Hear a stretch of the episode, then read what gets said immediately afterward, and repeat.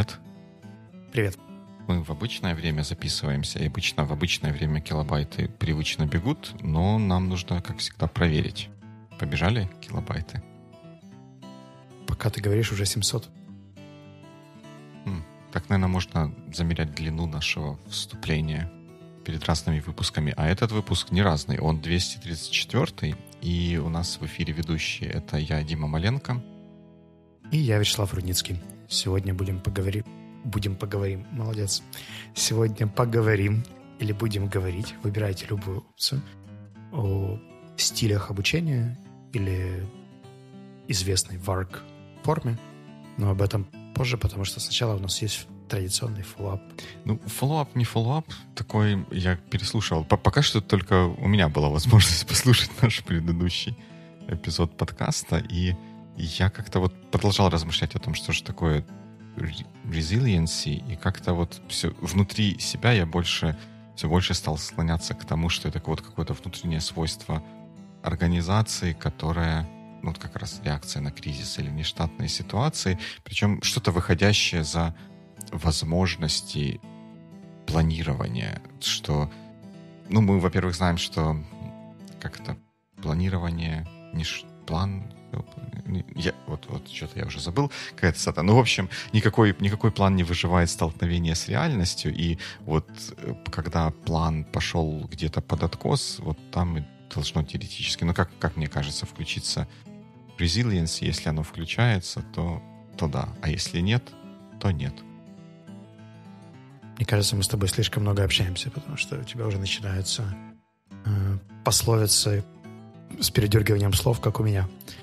О том, что стратегия есть культура на завтрак. И прочее, прочее. Ну, в общем, если я правильно тебя понял, ты имеешь в виду, что это скорее следствие да, каких-то процессов, культуры. Ну, ну да, какое-то вот структурное, чуть-чуть более глубокое глубинное, глубокое какое-то свойство, чем просто наличие плана, исследования. Ему, даже если этот план под что-то кризисное заточен. Мне понравился в прошлом выпуске твой комментарий по поводу того, что resilience — это то, куда ты хочешь прийти, или тем, то свойство, которым ты бы хотел обладать. А пути достижения, они, как правило, где-то в простых инструментах, там, базовые one-to-one, штатный какой-нибудь коуч, психолог или кто-то, кто помогает людям справляться с изменениями, mm-hmm. или обученная команда, которая может помочь другим людям э, с этим адекватное понимание change management и, наверное, просто здоровая коммуникация, где объясняется, что мы делаем, почему мы делаем, почему мы это делаем именно сегодня. Ну да, как-то так. Ну, в общем, интересная такая тема. Те, кто послушает наш выпуск, я надеюсь, еще долго будут об этом думать. Зачем долго думать, если можно написать комментарий на boviklicast.com? Точно так, точно так. Ну, а мы тогда переходим к основной теме нашей сегодняшней встречи. Work or lack thereof. Давай называть его в стиле обучения, угу. потому что это одна из теорий learning styles — Давай коротко о том, как ты пришел к этому вопросу, к этой теме. Пришел я долго ли, коротко ли, пришел к этому так, что как-то на, на глаза мне попалось недавно выпущенное видео на канале Veritasium, где, которое называлось эм, как-то так, немножко кликбейтно, you, you are not a visual learner, something along those lines. И там он ну, рассказывает не, несколько так в, в науч поповской формате, какой формат этого канала, рассказывает о том, что нет по большому счету таких хороших экспериментальных либо каких-то других э, подтверждений теориям, которые предлагают или предполагают, что есть стили обучения, и на каких-то на, на коленочном эксперименте с людьми на улице или где-нибудь где, где-то, может, я не знаю, в каком-нибудь американском университете это было, он показывает, что хотя люди ассоциируют себя с visual learners, много людей, как мне кажется, ассоциируют себя именно с этим стилем, это не особо не играет особой роли. Если visual learners, э, визуальные образы дополнили какими-то текстовыми комментариями, они там запоминали картинки. Если к картинкам прилагали еще и э, в виде слова название того, что на картинке нарисовано, они за запоминали не хуже, а где-то даже лучше. Даже те, кто visual learners. Я с, этой, с этим опросником столкнулся впервые, когда проходил Селту в British Council. Там один из ассайнментов был как раз по стилям обучения обучающихся. Learners Learning Styles. Э, и у нас была задача дать такой простик и в целом описать не только э, сенсорные типы обучения, но и предпочтения в плане того, какой тип работы, групповой, индивидуальный, в парах, почему, то есть какие типы упражнений работают, какой был лучший learning experience в жизни и так далее. То есть чуть более шире. Там VARK это был один из аспектов диагностики, а потом, исходя из этого, предлагали подобрать индивидуальные уроки или занятия, учитывая те особенности, которые нашлись во время этого research а. И я почитал еще раз про критику этих VARK Learning моделей, и не только их, на самом деле, оказалось 8 штук самых разных learning styles, и у них у всех есть одна и та же критика о том, что они не супер evidence-based, но у их критики по поводу того, что это вызывает кучу ограничений и стереотипов, тоже особо основы никакой нет, потому что сам Vark Learning Styles э, не использовался системно ни в одной адекватной системе обучения. То есть там, условно, British Council, несмотря на то, что предлагают этот тест как один из, они все равно делают э, типы активности на, все, тип, на, на всю сенсорику, и подвигаться, и пописать, и потрогать пальчиками, и покричать, и послушать, и лизнуть. И... В общем, whatever you can do, э, их методика не подвязана под это. И, насколько я знаю, практически ни один университет, школа или учебный центр не использовал это в основе своих э, методических разработок. Поэтому сказать, что это кому-то уже навредило, или вредит сейчас, довольно сложно, потому что никто этим толком не пользуется для создания курсовых планов, э, разработки уроков и так далее.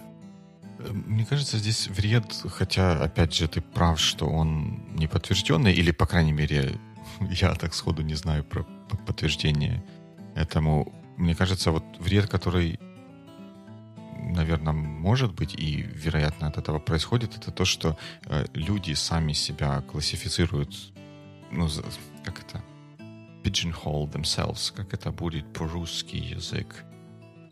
Создают стереотип. Ну да, создают стереотип для себя, что вот я, например, visual learner, ему дали книжку читать вот что-то, и он говорит, не, я visual learner, мне, для меня книжка не сработает, я вообще не буду ничего делать, лапки, я, я котик, у меня лапки. Мне кажется, вот есть такая опасность.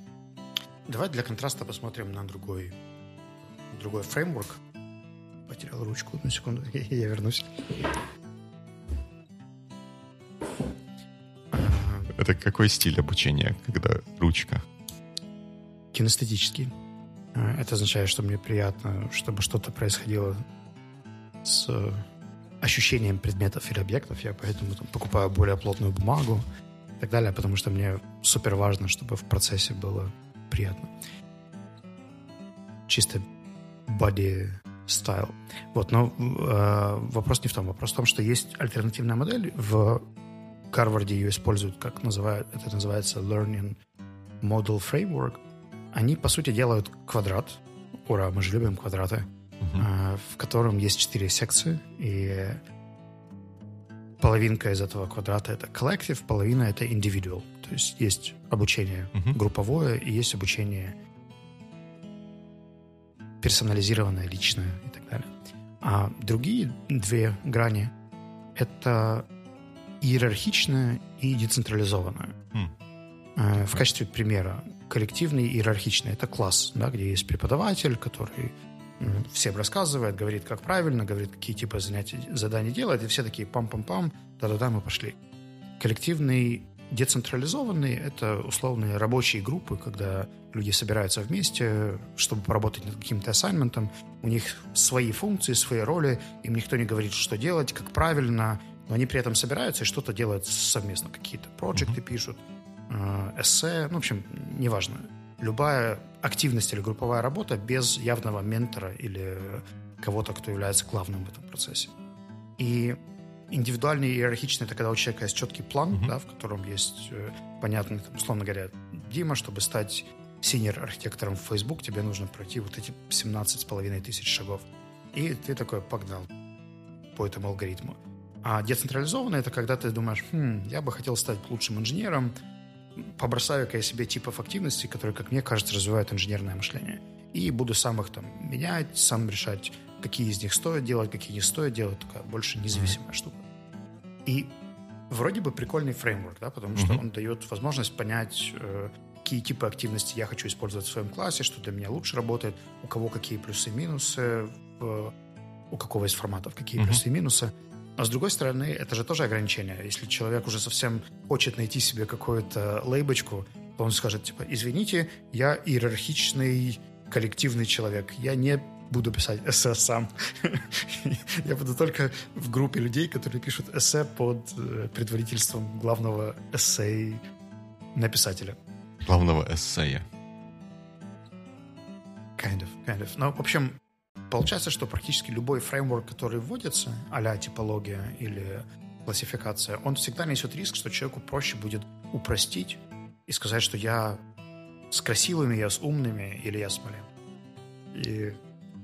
Вот, слушай, очень, очень точно это как иллюстрирует вот эту вот идею, да, что мы стремимся где-то, наверное, подспудно заложено это у нас, у нас в глубине все насколько можно все упростить. Да? И когда появляются вот такие вот лейбочки, не побоимся этого слова, которое может, можно навесить, наше что-то внутреннее встрепенывается и говорит, о, классно, вот лейбочки я навешивать умею, и я там visual learner, или я, как ты говоришь, эм, иерархический эм, коллективист, и, и, и все, и отстаньте от меня, другого я делать ничего не буду. И вот одна, одна из мыслей, которую я в ноут записал как раз в эту же струю, что да, даже, может быть, даже если нет подтверждения у этой теории как таковой, но э, в целом, наверное, полезно понимать, что есть разные стили подачи материала, да, вот и, если от, от, от стиля обучения оттолкнуться, вернее, не оттолкнуться, а оттолкнуться в смысле уйти от них в сторону и посмотреть на это как на, на форматы или способы подачи материала тоже такое какое-то закостенелое э, клише, то разные способы вот, этого, вот этой самой пресловутой подачи материала это э, понимание того, что они могут быть разные, и того, что могут быть ситуации, когда э, лучше применить что-то одно, а когда лучше применить что-то другое, оно, наверное, в целом должно обогатить процесс или имеет шанс обогатить процесс. Где-то мы коллективно напишем, где-то книжку прочитаем, где-то где видео посмотрим. Мне кажется, что здесь в целом справедливо утверждение, которое мы с тобой использовали, когда описывали типологии, что они полезны на стартовом этапе, когда ты пытаешься разобраться, как бывает. Mm. И вот в этом плане тебе полезно и диск, и э, там куча каких-нибудь персоналити тестов, потому что они показывают, что в целом люди разные, и бывают такие, такие, такие, такие, такие, у тебя есть свойства вот здесь.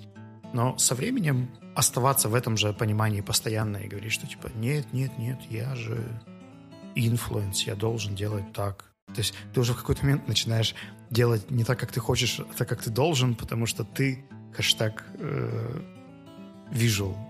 Но в нашем случае ты же программист и так далее, это касается не, кон, не конкретно этой типологии или не конкретно этой классификации.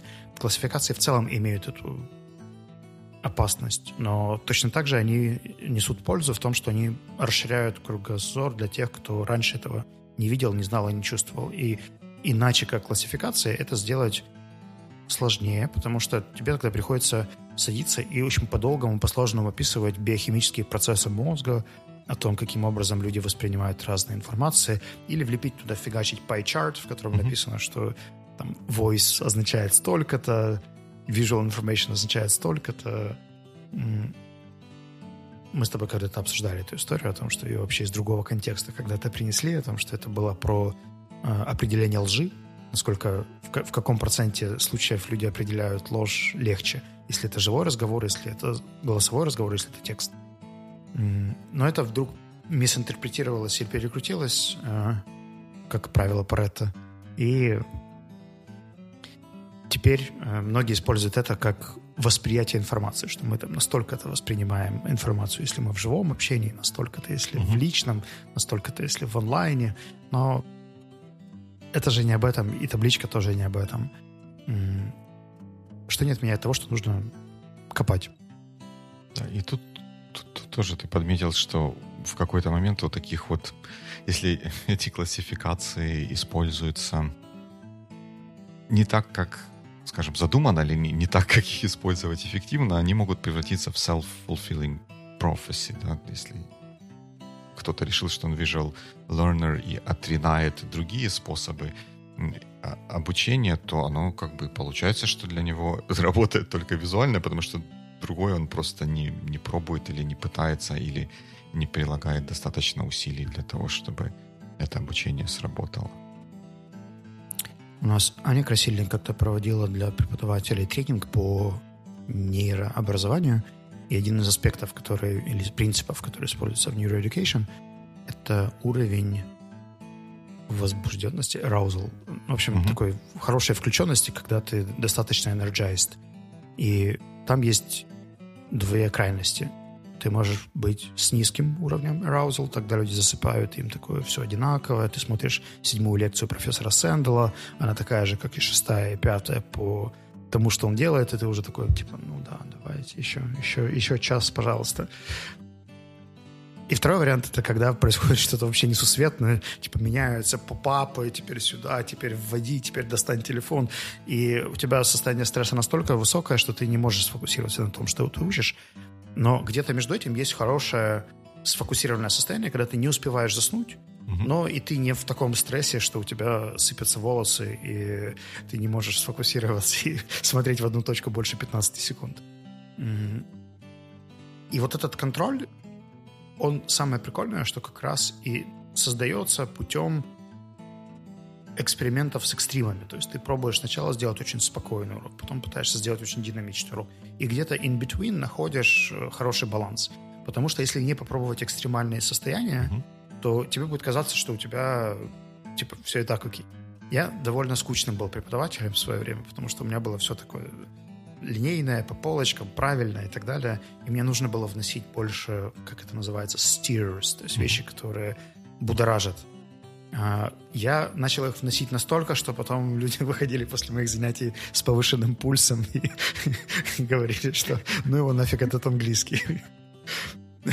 Потом пошел Settlers, то есть каким образом устаканить это все, оставив хорошие аспекты. И вот где-то на этой диагональке оно потихоньку усреднялось, усреднялось. И мне кажется, что я сейчас более-менее вышел уже на баланс, когда моя группа не засыпает в процессе, но и при этом э, может эффективно учиться. И мне кажется, что здесь такая же история, то есть когда люди экспериментируют и думают, окей, что можно сделать для того, чтобы поработать с listening каналом, что можно сделать для того, чтобы поработать с reading, но при этом это не было скучно, чтобы мы не читали 20 минут текст, а что-то происходило в это время. В общем, баланс во всем. Да, баланс — это наше, наше все. Мне тоже напомнило это те, те времена, когда я активно занимался как это, презентационной деятельностью, это неправильно, публичными выступлениями. И тоже я всегда искал э, какие-то способы подбудоражить аудиторию. И помню те времена, когда я где-то начал какие-то книги читать, что-то так более серьезно к этому относиться, и я кучу разных там идей где-то почерпнул, и я давай их все пихать в, в одну какую-то следующую презентацию, так что это было прямо не то, что стыдно вспомнить, но прям, прям перебор был. А потом, когда уже, ага, понимаешь, где какие-то грани, где, где границы применимости, ага, там одну какую-то штуку вот такого рода можно вставить в следующую презентацию, она там будет уместна. В какую-то другую презентацию или в какое-то другое выступление что-то что другое пойдет. Да, баланс. Ты когда сам проходил варк-тест, я вижу твои результаты, между прочим. Да. Ага. Оказывается, ты у нас кинестетичный и визуальный. Я, да, кинестетично-визуальный мультимодал. Вот они мне так написали.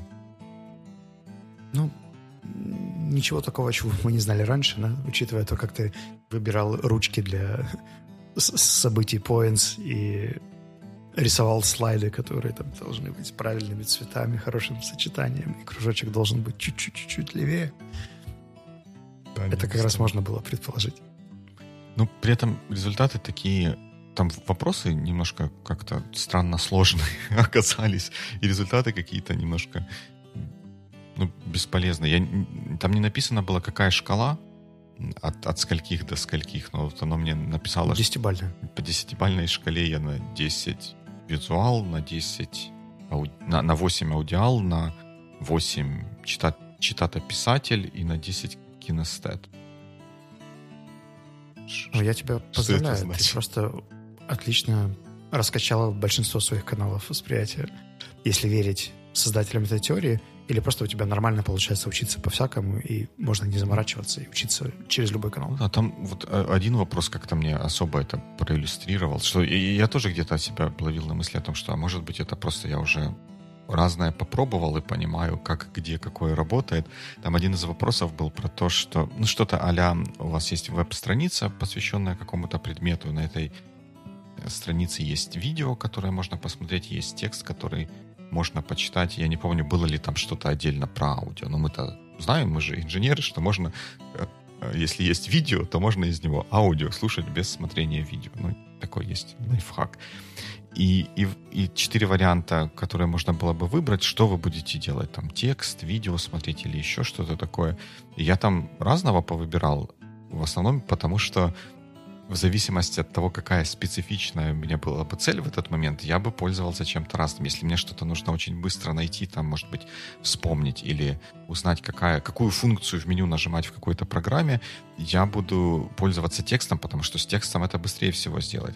Если я хочу посмотреть какой-то там workflow получения какого-то конечного результата, то, наверное, да, тут будет полезнее посмотреть видео, потому что просто больше информации как-то через видео можно получить. И, и, и вот. И как, как, как не выбрать все так, чтобы получить себе мультимодальность? Почему это плохо? Выбирай себе все и получай мультимодальность. No problem. А, а как же ин интрига, что ты должен выбрать курс и придерживаться его? Нет, так не надо.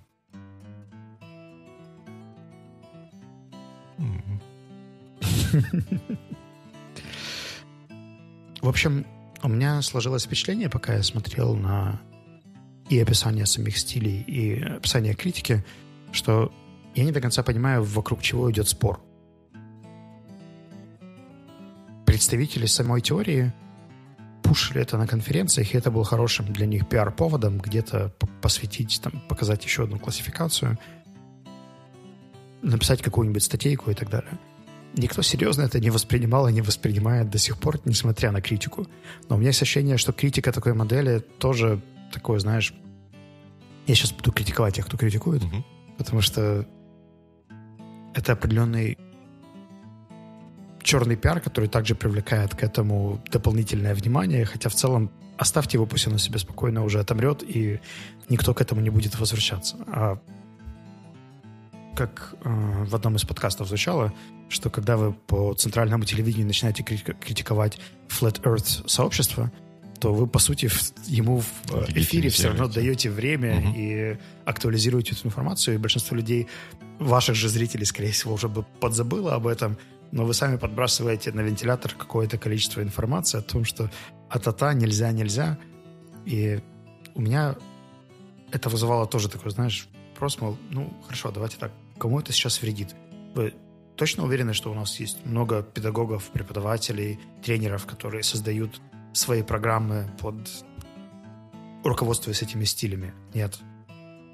Кто-то пишет статьи. Ну, окей, пусть себе пишет статьи. Напишите лучше статью о том, как правда работает мозг, как оптимальней э, подбирать способ обучения, программу активности. Сделайте, то есть потратить те же самые силы на то, чтобы предложить альтернативу эти VARC-опросники, э, они же решали проблему того, что было определенное туннельное восприятие у педагогов стиля обучения. И казалось, что все обучаются так, как обучаюсь я. Вот если я такой красавчик, я люблю зарыться в книге, а потом из этого быстренько синтезировать себе какое-то решение, то значит все мои ученики будут делать точно так же. Нет, не так. Помогите мне, дайте мне инструмент, как понять, что есть разные типы активности, что есть разные типы людей, но при этом не уйти в стереотипы.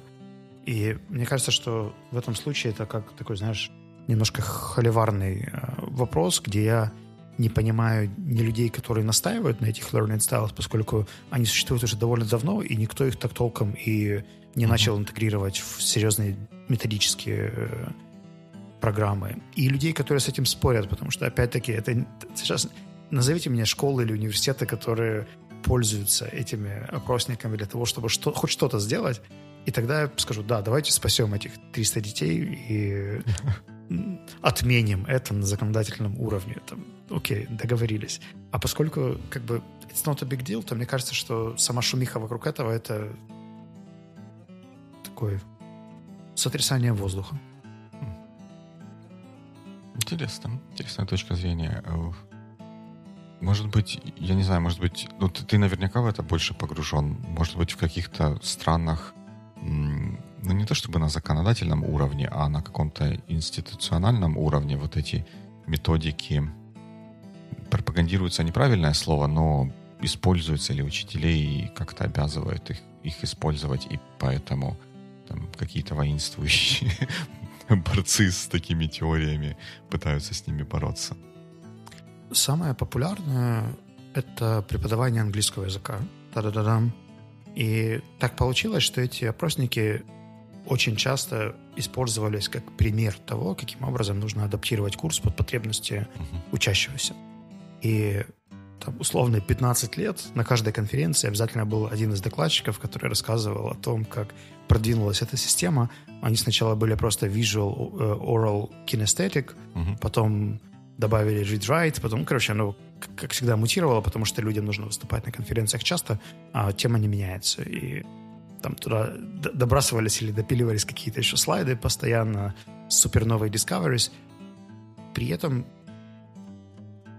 я смотрю на системные школы, вот, например, British Council. British Council использовали этот э, VARC-опросник в обучении преподавателей селта. При этом они никогда нигде не спрашивали или не просили, чтобы это использовалось в планировании уроков, создании курс-планов, в обучении и так далее. То есть это был такой аспект расширения мировоззрения. Возможно, где-то кто-то, конечно, взял себе это за основу и говорит, ага, вот тебе тест, получи справку, а теперь вот слушай, слушай, слушай, слушай, и слова себе надиктуй на диктофон, чтобы не читать, а слушать, потому что ты супер аудиален. Но мне кажется, что такие экстримы возможны где угодно. А если говорить о системных школах, там International House, British Council, какие-то университеты и так далее, этого нигде нет как обязательного правила. И самое интересное, что эти VARC-опросники никогда не давали инструментов. То есть ты прошел тест, но они тебе не дают после этого как mm-hmm. диск рекомендацию о том, что там сделай вот это, не делай вот этого. Это просто вот у тебя появились циферки, такой, хм, мультимодальный, окей, и пошел себе дальше жить. И преподаватели обычно к этому также относились. То есть я... Мне кажется, что это как-то over hyped. Вот может быть, может быть. И мне кажется, здесь еще есть один интересный такой вот момент с тем... Ну, не, я не буду вдаваться, тут я буду полагаться на твое мнение, насколько это релевантная или не, нерелевантная тема, чтобы вот люди так холиварили.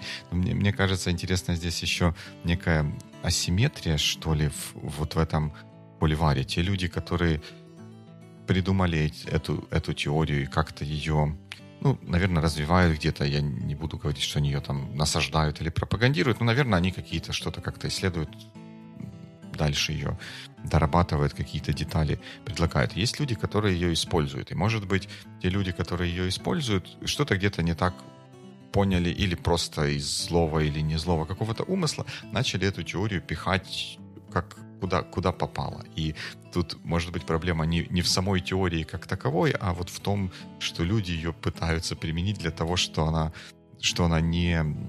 Для чего она не предназначена и, и never meant to be. И те, кому это не нравится, атакуют теорию вместо того, чтобы атаковать ее какое-то применение. Это все равно как если бы кто-то послушав мои метафорические использования второй теоремы Вейерштрасса, начал бы катить бочку на Вейерштрасса, что он там какую-то пургу придумал, вместо того, чтобы катить бочку на меня, который ее пихает, эту теорему, куда, куда попало. Уже восьмой эпизод Байвикли, в котором мы говорим о теореме Вейерштрасса, на секундочку. Да, не без того, не без того. Ты знаешь, я немного тебя здесь подкорректирую, потому что теория, правда, не супер science-based. Mm-hmm. То есть эта серия «У тебя есть уши, глаза и руки», значит, ты можешь учиться так, так и так. Сейчас мы определим, как ты учишься лучше.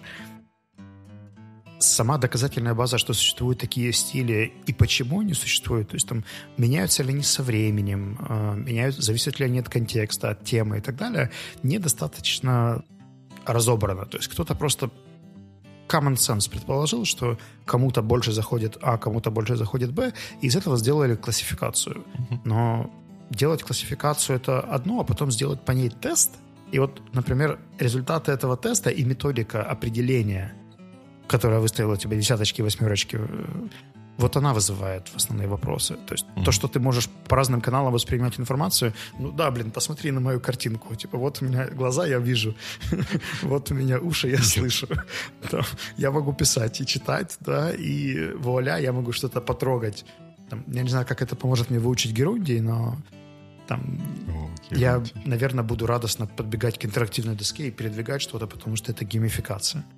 Но означает ли это, что я кинестет? или мне просто нравится подбегать к доске, двигаться и при этом что-то делать. Вот здесь вопросики были. И выставлять баллы и так далее, там, правда, little sense, но большинство прогрессивного человечества это поняло и так.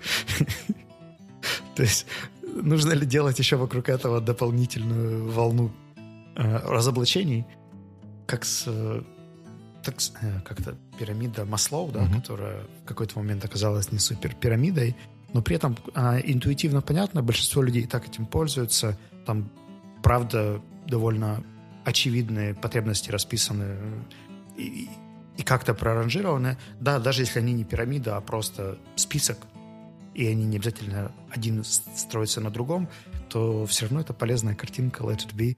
Люди, которые хотят разобраться с потребностями глубже, посмотрят, какие еще бывают потребности, найдут более развернутый список, чем эти 6-7 ступенек – большинство обывателей и этого ок, и вообще их это не сильно парит или не планируют с этим ничего делать никогда, поэтому пусть себе будет пирамида и пирамида.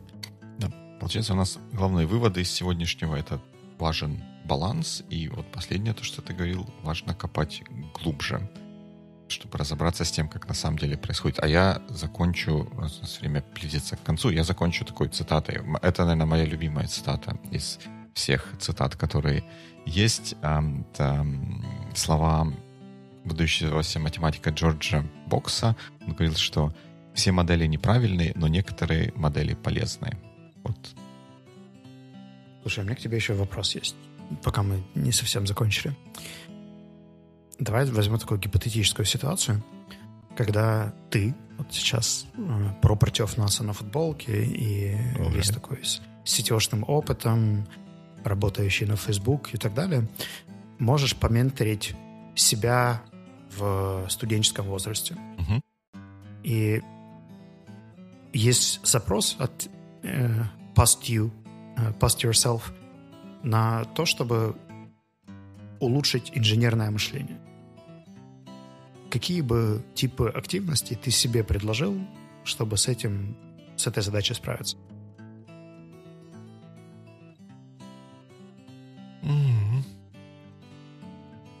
Это...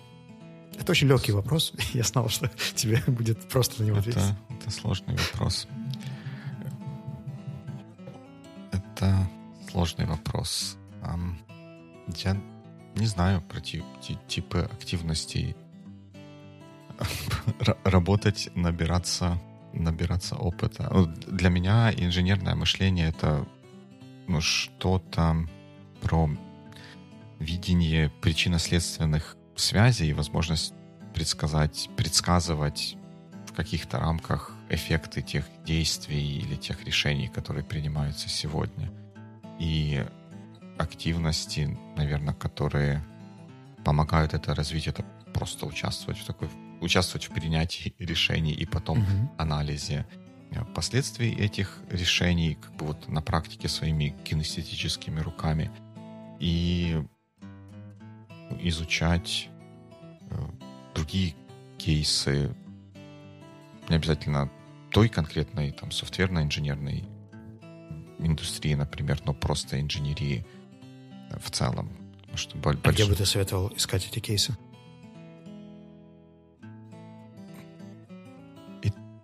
Kind of, kind of depends. Тут в зависимости от по-разному. Мне кажется, вот здесь аудиовизуальные материалы э, могут играть хорошую роль, потому что я в свое время очень много удовольствия получил от сериала.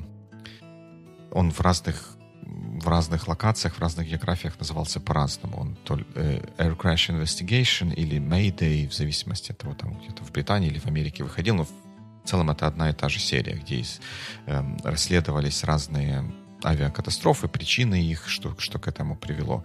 И, конечно, человеку, который не очень понимает э, глубоко устройство самолета, когда это визуально показывается, какие-то модели, как там что-то где-то заклинивало или еще что-нибудь такое, конечно, это помогает воспринимать и получать достаточную какую-то информацию. Но при этом, если бы сейчас или когда-то раньше я смотрел вот такое вот э, видео про то, в чем я разбираюсь глубоко, я бы, наверное, сидел полностью все видео в фейспалме, потому что там огромное количество каких-то упрощ... упрощений и что-то из моей предметной области, что я понимаю глубже, я бы э, лучше ну, прочел книгу или какую-то развернутую статью, потому что так есть возможность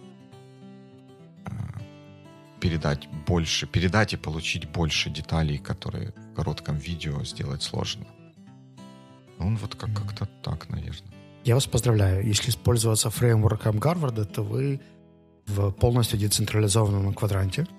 Э, большинство активностей ты выбрал индивидуальных. Это подкасты, видео, книги, статьи и несколько коллективных, таких как дискуссии, митинги, процесс принятия решений и так далее.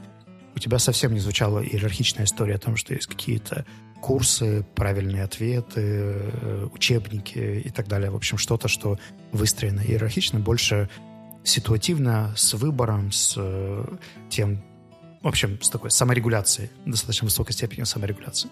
Поэтому, используя лейбочку, я называю тебя децентрализированный Маленко, который может в основном опираться на индивидуальный подход, хотя иногда видит пользу в коллективных активностях.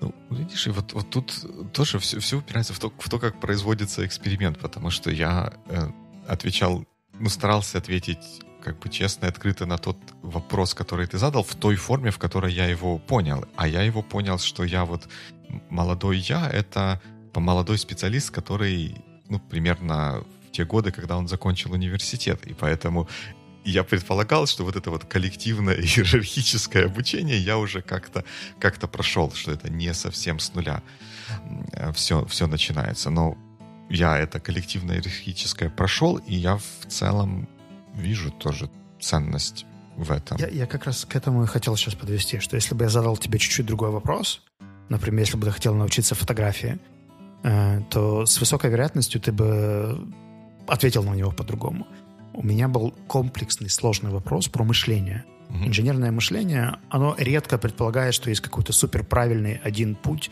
того, как ты этому научишься. И в комплексных задачах решения тоже комплексные, то есть они всегда многоуровневые, с опциями и возможными подходами. И я бы хотел закончить нашу дискуссию как раз на той мысли, что в зависимости от запроса меняется метод, и хорошо, если мы можем понимать, что есть арсенал таких-то фреймворков, тестов и так далее, это всего лишь методы. Они могут какие-то четче, какие-то хуже отвечать на наши задачи. Их все равно стоит знать, попробовать, посмотреть. Там, условно говоря, ты прошел этот варк, хуже тебе не стало. Э, ты достаточно осознан, чтобы не загнать себя в э, стереотипное понимание о себе, в и, и, и теперь только смотреть визуальные материалы и перестать слушать подкасты. Поэтому я думаю, что это же касается большинства наших слушателей сегодня. И если они вдруг дослушали до 234 эпизода Байвикли, то с высокой вероятностью они могут критично относиться к тому, что слышат и э, читают, поэтому не варкам едины, да? Learning Styles имеет смысл смотреть и копать глубже, а я постараюсь найти в Notes нам э, описание тех моделей э, из Гарварда, о которых я говорил сегодня. Awesome. Нам тогда остается выбрать следующую тему, если получится. И здесь все непросто. Я бы даже сказал, что здесь все сложно.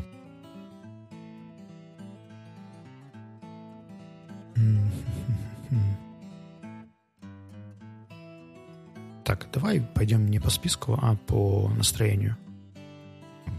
Давай. Это, это новое.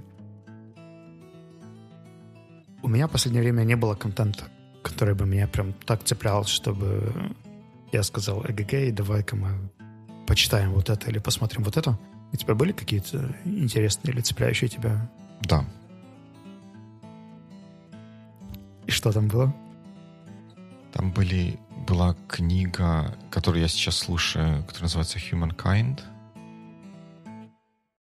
Она мне очень, ну, нравится в том смысле, что она как-то вот некоторые, на некоторые вещи заставляла, заставила меня взглянуть по-другому. И очень как-то так вот хорошо рассказывает о том, что какая-то доминирующая где-то в обществе мысль о том, что внутренняя природа человека — это зло, что это, вообще говоря, не имеет, э, по большому счету, какого-то значимого научного подтверждения. Может быть, где-то даже скорее наоборот. И вот, вот это, наверное, самое из последнего самое, самое яркое.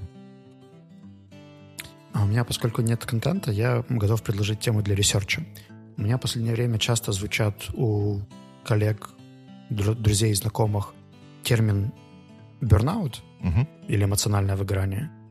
И я какое-то время читал об этом, там, смотрел э, разные статьи, но в целом у меня нет системного представления о том, какие механизмы работают, какие симптомы. И самое, наверное, важное — это где роль менеджера.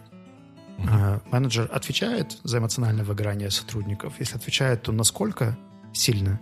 Э, поскольку сам синдром эмоционального выгорания, он является профессиональным, то есть редко кто эмоционально выгорает, не имея работы. Как правило, это все-таки что-то связанное с работой. То где вот эта грань между личной ответственностью человека за свое психологическое здоровье и состояние и ответственностью менеджера, тем, как он дает загрузку, какие типы заданий, обратной связи и так далее. Я бы поискал какие-то исследования вот в разрезе того, где и как человек, который дает задачи, может повлиять на бернаут сотрудника. Да, давай, мы как-то уже обсуждали, мне кажется, бернаут и чуть-чуть больше по, по своим, да, каким-то угу. опытом тогда да, говорили? Да, да, да, да, да. А ты предлагаешь подвести под это научную базу? Я осознал, что в разговорах, которые у меня были за последние пару недель, я немного плыву. То есть у меня такое ощущение, что кто-то говорит, типа, у меня эмоциональное выгорание. Я такой, ну, как скажешь. Хотя мне не очень нравится такой подход. Я бы скорее спрашивал, там, а как ты это определил, какие у этого есть критерии, там, на какой стадии. Но я всего этого не могу сделать, потому что не знаю. Тогда в следующий раз что будем делать? А, исследовать. Humankind мне звучит очень exciting. Единственное, что это насколько объемная задача. Это, ну, это целая, целая книга, она... Я не могу в страницах сказать, она 9-10 часов аудиокнига. Я успею до следующего раза. Да, that's it. Я прочитаю эту книгу с трех раз. За одну неделю. За одну хорошую неделю. Sounds great.